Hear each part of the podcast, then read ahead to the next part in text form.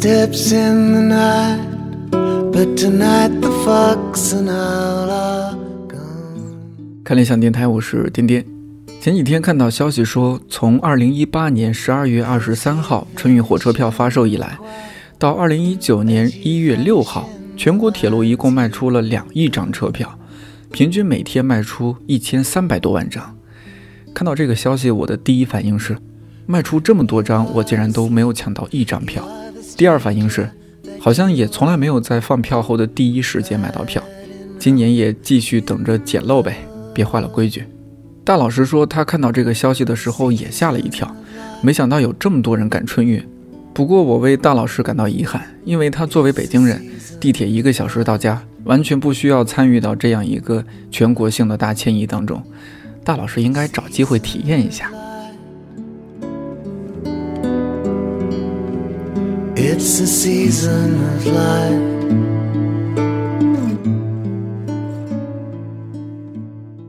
在上世纪八十年代初，“春运”这个词儿第一次出现在官方媒体中，一不小心竟然也快四十年了。我差不多从十年前开始感受春运，那是上大学之后的第一个寒假，当时还没有网络订票，只能电话订票或者去火车站买票。学生相对来说已经很幸福了，可以更早开始买票。当然，也要看你期末考试结束是什么时候。这段时间，QQ 群里老乡之间都会互相问回家的时间，确认是同一天之后，就会再单独建一个群，说好彼此提醒买票和到时候互相照应。从大二开始，虽然需要坐二十多个小时的火车，每次回家我就只买硬座了，因为卧铺虽然舒服，但是很多时候大家收拾好东西，就都躺在各自的床铺上玩手机或者睡大觉。只在吃饭或者上厕所的时候才会在车厢里走动走动，和老乡有一搭没一搭说说话，或者站在窗边发会儿呆。路程变得漫长而且很无聊。但是硬座就不一样了，相对卧铺，它是一个更加开放、没什么隐私的社交广场。同乡的同学常常会把票买在一起，如果座位没有挨着，就临时和其他人换一下位置，几个人在一起聊聊各自学院的事儿。或者吐槽一下学校各种令人费解的操作，还可能追溯一下谁的初中同学后来成了在座谁的高中同学，现在两个人又在同一所大学，然后感慨一下世界真小啊。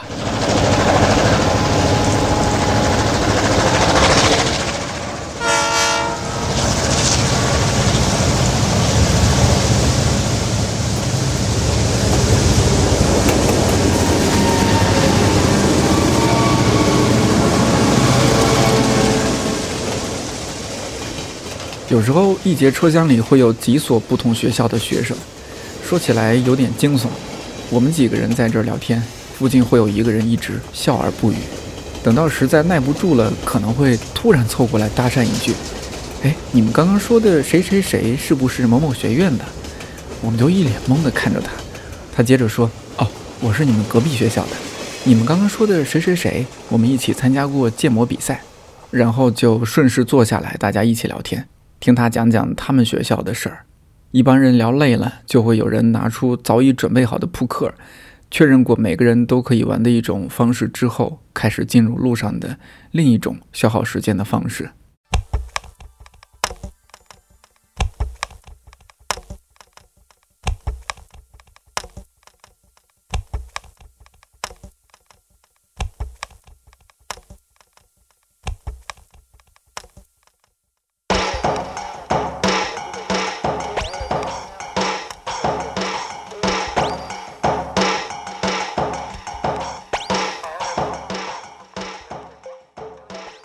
作之后的春运才是真正的春运，社会人的假期基本都从腊月二十九甚至除夕当天才开始，买票的压力上升了几个数量级。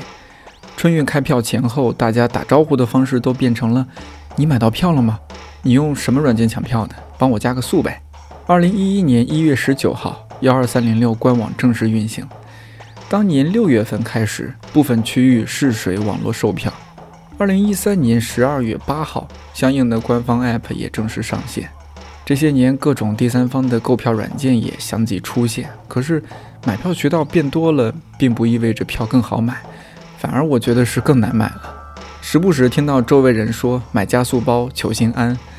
我记得有一年我用电脑和手机一直刷票，一直刷票，但是一直没有买到，就几乎已经放弃了，内心凉凉，准备就在北京过年了。正好这个时候有朋友说他要开车回家，因为顺路就带了我一程，这样才非常惊险的在除夕夜赶到家。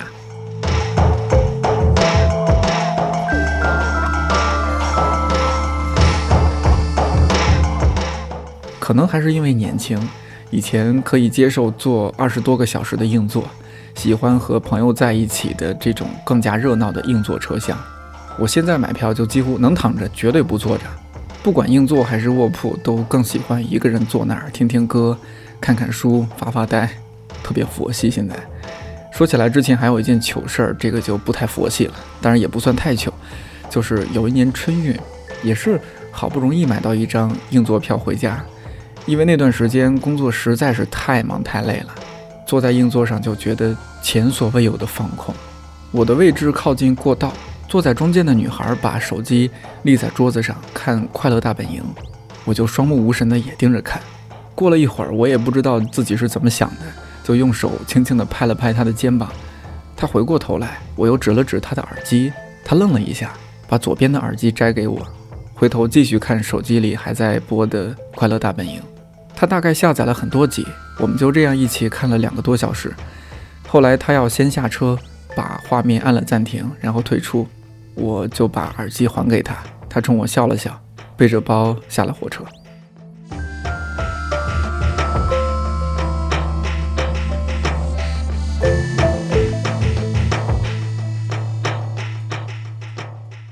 在春运火车上去卫生间是一个极大的考验。过道里常常坐满或者站满了人，有坐在行李上的，有坐在小马扎上的，还有坐在自带的桶上的。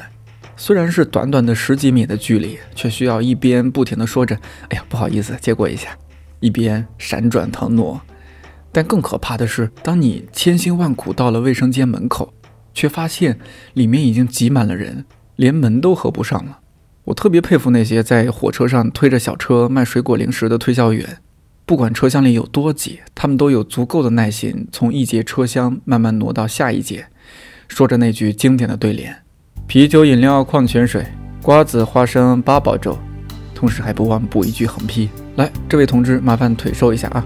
如果车厢里人不那么多，他们还会暂停在车厢大约黄金分割点的位置，先幽默的开场，消除旅客的警惕和距离感，再介绍他们手上的产品：充电宝。剃须刀、纪念品、玩具、土特产等等。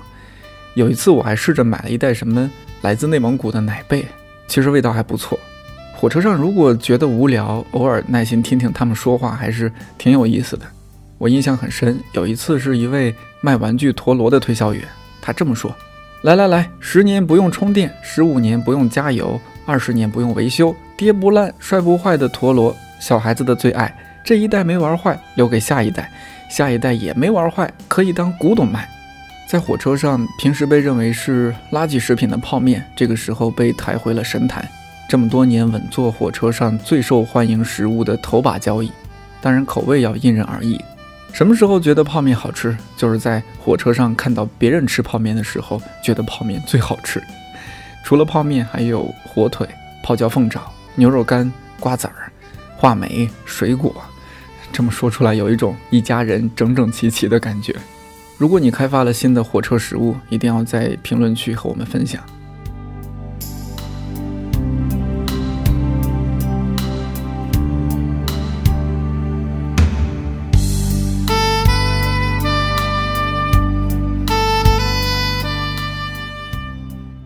我想，每一个在春节返乡途中的人，心情并不都是所谓归心似箭，而是多样而且复杂的。考上了国内最好的大学，却发现新的环境里每个人都那么厉害。一个学期下来，自己似乎泯然众人，多年的自信不知道靠什么去继续支撑。或者考研结束，不知道结果如何，抱着最坏的打算，也怀着最大的希望。或者。刚刚从一份身心俱疲的工作中辞职，但下家还没有找好，回去还不能和父母说实话，怕他们担心，手里握着一张已经买好的正月初七的返程票，又或者家里已经从正月初一到正月初六每天都安排了相亲，内心充满了无法掌控自己人生的无力感，害怕孤独终老，更害怕过上一种将就的生活，或者遇到了一个自认为合适的人，闪婚又闪离，父母知道了，但不能让亲戚知道，怕丢面子，回去还要假装情绪稳定。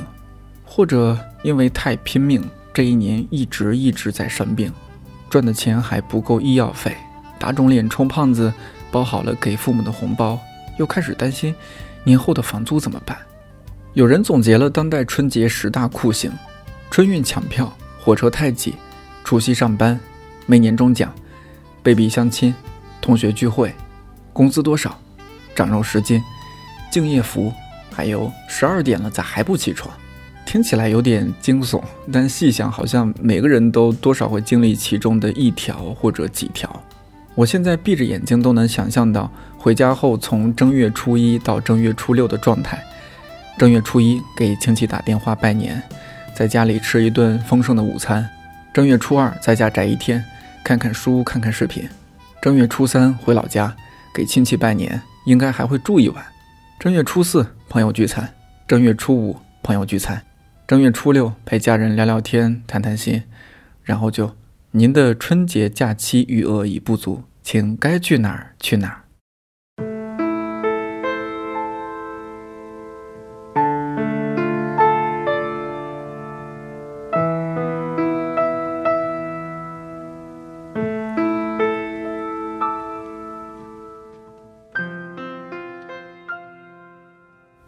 小时候，起码十岁以前，真的还挺喜欢春节的，可以穿很精神的新衣服，可以收到长辈的压岁钱，可以在亲戚家吃到糖果和各种奇奇怪怪的坚果，可以把鞭炮一个一个拆开，扔到瓶子里埋在雪下边，或者抛向空旷的远处，玩出各种花样，可以买一堆花炮，看看它们有什么新奇之处。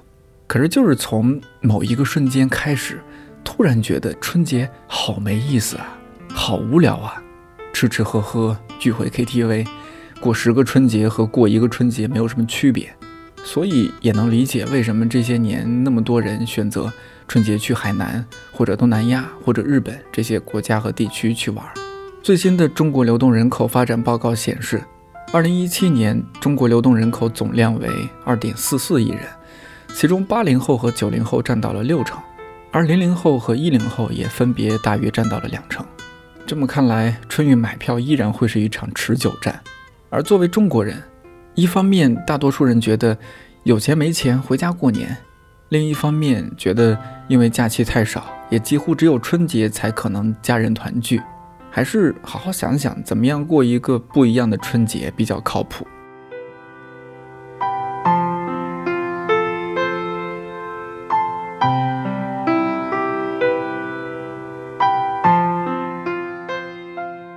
我记得之前有一期节目，留言区有一位朋友说想要给父母做一个口述历史，我觉得这样就很有意义啊。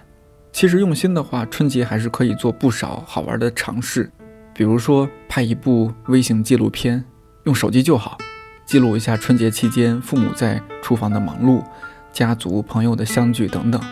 之后记得买一块内存比较大的硬盘做标记存盘，或者认真学几道父母擅长的菜。出门在外想家了，起码可以有个安慰。比如我现在包饺子，擀皮儿还行，包的环节总是包不好，不像我妈包的那么立体。今年春节就打算再学一学。还有可以回家前买一个大相册，可以放一千张照片那样的大相册，把自己这一年拍的照片挑一些洗出来，回去给家人看看，讲讲这些照片背后的故事，聊聊这一年发生了什么。春节期间给家里人拍的照片也可以尽快的洗出来，再加到里面。照片背后做一些标记。我觉得虽然现在手机内存很大了，六十四 G、一百二十八 G，可以放不少照片，可是对于长辈来说，可能电子照片的感觉还是不如相纸照片来的踏实。当你离家在外，长辈想你了，但又不想打电话打扰你，拿出相册看看照片。就是不小的安慰，或者在春节尝试了解一下你一直不屑一顾的、之前觉得完全不感兴趣的书、电视剧、电影，还有其他一些领域。比如大老师就可以尝试一下在 B 站上看看宅舞，不爱看书的亮哥就可以尝试看一下理想国出的绘本《芬兰人的噩梦》，特别薄的一本书，看起来很快的，其实挺有趣的一本书。直男们可以拿出学术精神来研究一下。不同色号的口红到底有什么细微的区别？淑女们可以查查资料，看看哪家拳击馆评价还不错。新的一年要打开一个新的世界，我在这儿就当抛砖引玉。如果你有更好的想法，欢迎在留言区和大家分享。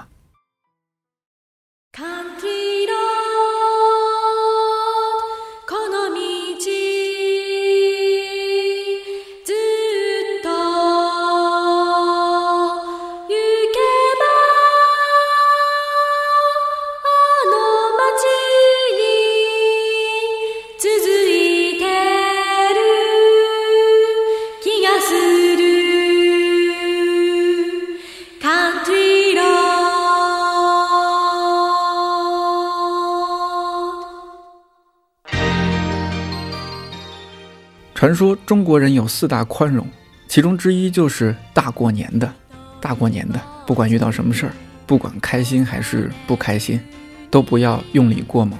节目上线的这一天正好是腊八节，不知道你的家乡习俗是什么？在北方主要是吃腊八蒜，还有喝腊八粥。这次咱也不争论粥到底是甜的还是咸的，只要温暖人心，喝得心里踏实就好。过了腊八就是年，希望你买票顺利。团圆过年，看理想电台，我是点点，祝你早安、午安、晚安，我们下期再见。